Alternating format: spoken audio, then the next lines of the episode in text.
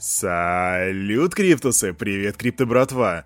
Извиняюсь заранее за голос, вчера записывал лекцию по MIT и слегка посипываю, но это не отменяет того факта, что шоу must go on. Так что у микрофона Кирюха, команда Криптус желает вам потрясающего настроения на весь оставшийся день, а мы Напоминаем, что сегодня 21 октября, четверг, и сейчас давайте переходим к обзору рынка, а затем к новостям, потому что там есть что рассказать. Ву.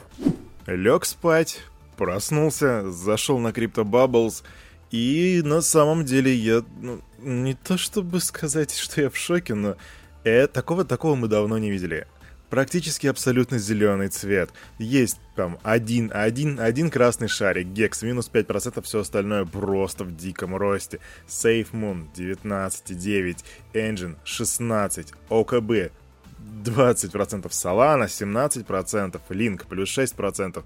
Все растет, Мина протокол, да, плюс 6%, да.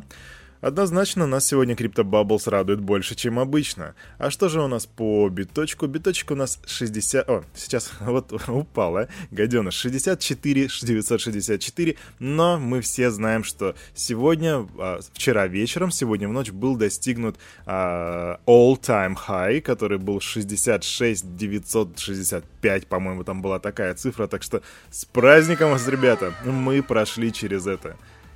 Эфириум 477 плюс 8% дал рост, между прочим. Капитализация рынка у нас 2,62. Также дико растем. А теперь наш любимый индекс страха и жадности. 84. Чрезвычайная жадность. Новости из SHI. Но на самом деле вы ее слышали. Она уже была у нас на канале в Телеграм, но я думаю, что я ее продублирую. Итак, Сенат США, Facebook, Facebook, Facebook, Марк Цукерберг и пилотный проект «Кошелек Нови». Собственно, что же произошло? А произошло то, что группа сенаторов США призвала Марка Цукерберга немедленно прекратить пилотный проект цифрового кошелька Нови и взять на себя обязательство не выводить на рынок стейблкоин Даем или Дием, я точно не знаю, как правильно его произнести. В открытом письме они выразили решительное неприятие возобновления усилий Facebook по запуску криптовалют и цифрового кошелька.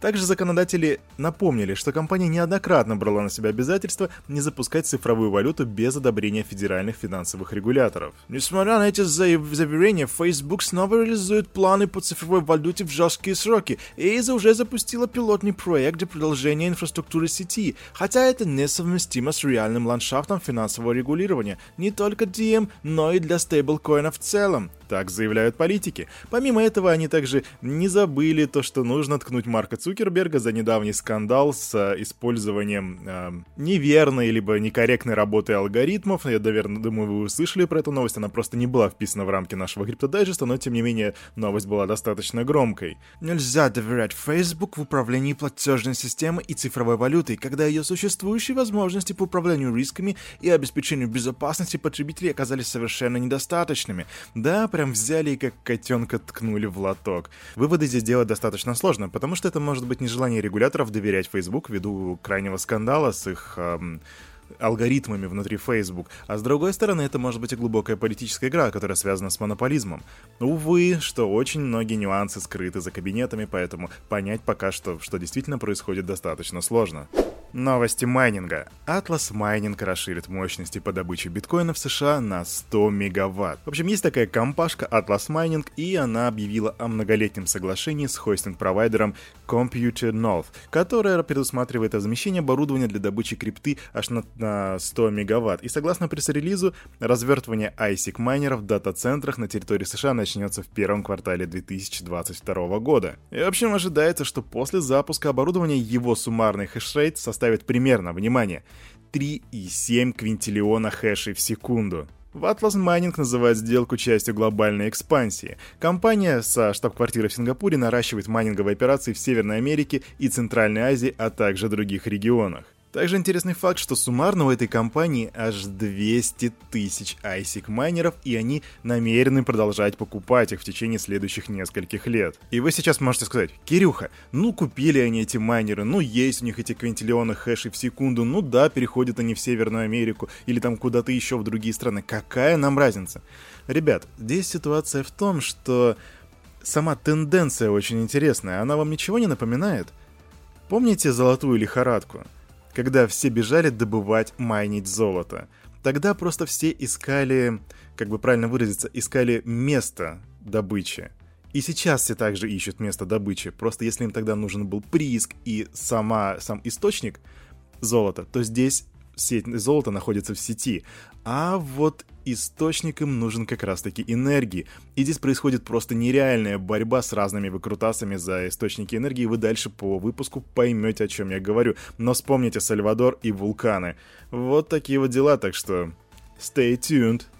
Кстати, есть у меня знакомый, который однажды сказал, что во время золотой лихорадки больше всего заработали те, кто продавал лопаты.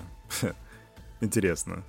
Тут у нас Гэри Генслер дал комментарий на эфире SNBC при обсуждении начала торгов биткоин ETF компании ProShares. Он сказал там на самом деле много чего, но вот комментируя запуск продукта, Генслер отметил, что регулятор стремится рассматривать новые проекты с точки зрения защиты инвесторов. И фьючерсы на биткоин уже несколько лет находятся под надзором дочернего агентства SEC Комиссии по срочной биржевой торговле. У вас есть продукт, который последние 4 года контролировался федеральным регулирующим органом, и он также попадает под юрисдикцию SEC в соответствии с законом об инвестиционных компаниях 1940 года, это дает нам определенную возможность обеспечить защиту инвесторов. Так заявил Гэри Генслер. Да, защита инвесторов это то, что парит SEC очень сильно, а в том числе и особенно сильно это парит самого Гэри Генслера. Те, кто смотрит лекции MIT, понимают, почему он так думает и не осуждают, в том числе это делаю и я.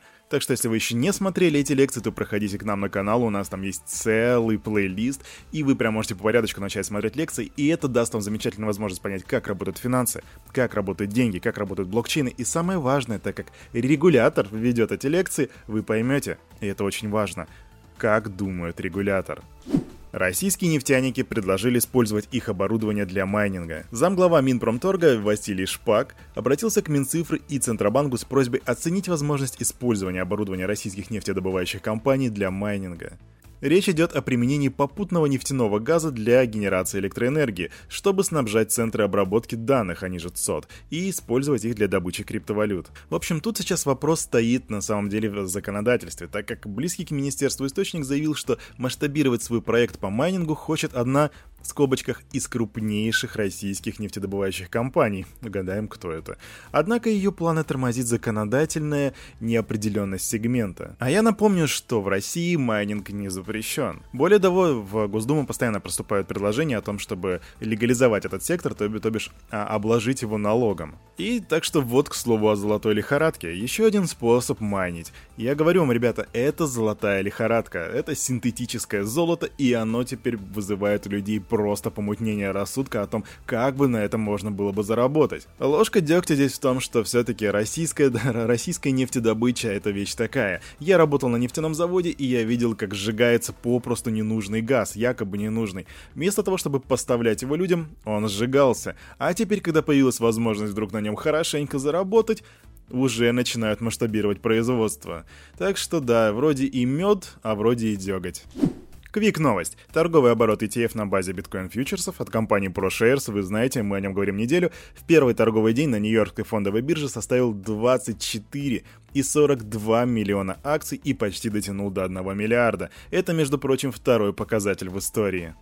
Запасы биткоина на биржах снизились до трехлетнего минимума. Отток средств с криптобирж обычно связывается с активными покупками. Текущий тренд начался в конце июля, когда первая криптовалюта дошла до 28,8 тысяч долларов и отпрыгнула. Вот, например, вечером 19 мая, после того, как курс биткоина падал на треть за сутки, до 30 тысяч долларов, был зафиксирован крупнейший за год вывод цифровых монет. Пользователи вывели на холодные кошельки около 175 тысяч биткоинов на 7 миллиардов по курсу на тот момент. Попомните Помните мое слово, ребята, когда-нибудь биткоин станет в действительности дефицитным. Так что хэштег ходл.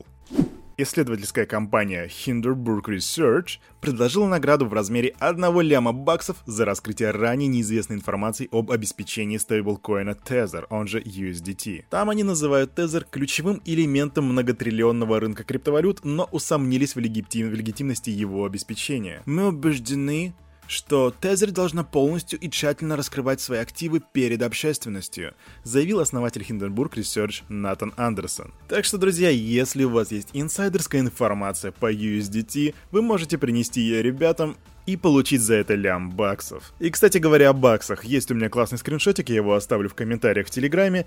Это капа USDT, которая на рынке уже превысила 70 миллиардов долларов. Знаете, я очень убежден, что многие слушатели этого дайджеста, так же, как и я, там, 90-х годов рождения. И помните, как мы угорали над картиной Малевича в детстве? «Черный квадрат» что даже я, мы говорили про себя, даже я могу нарисовать ее, давайте я ее нарисую, пусть не заплатят. И вот у нас 2021 год, ничто не меняется. Новая nft была продана за 50 эфиров, это эквивалент 197 тысяч долларов. Она была про продана вчера, и знаете, что там изображено?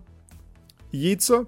Белое яйцо на оранжевом фоне, прямо как на логотипе МТС, только оранжевый фон. Так что ждите, что ваши дети наши дети будут говорить так же. Давайте мне такие деньги, я сам... Я, кстати, это уже вижу, многие говорят, да блин, как можно платить за криптопанков? Да как можно платить за Ape?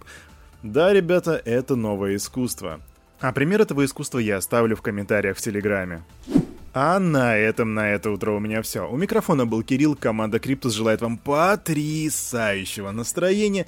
И помните, все, что здесь было сказано, это не финансовый совет и не финансовая рекомендация. Делайте свои research и, развивайте критическое мышление, становитесь финансово грамотными. До свидания!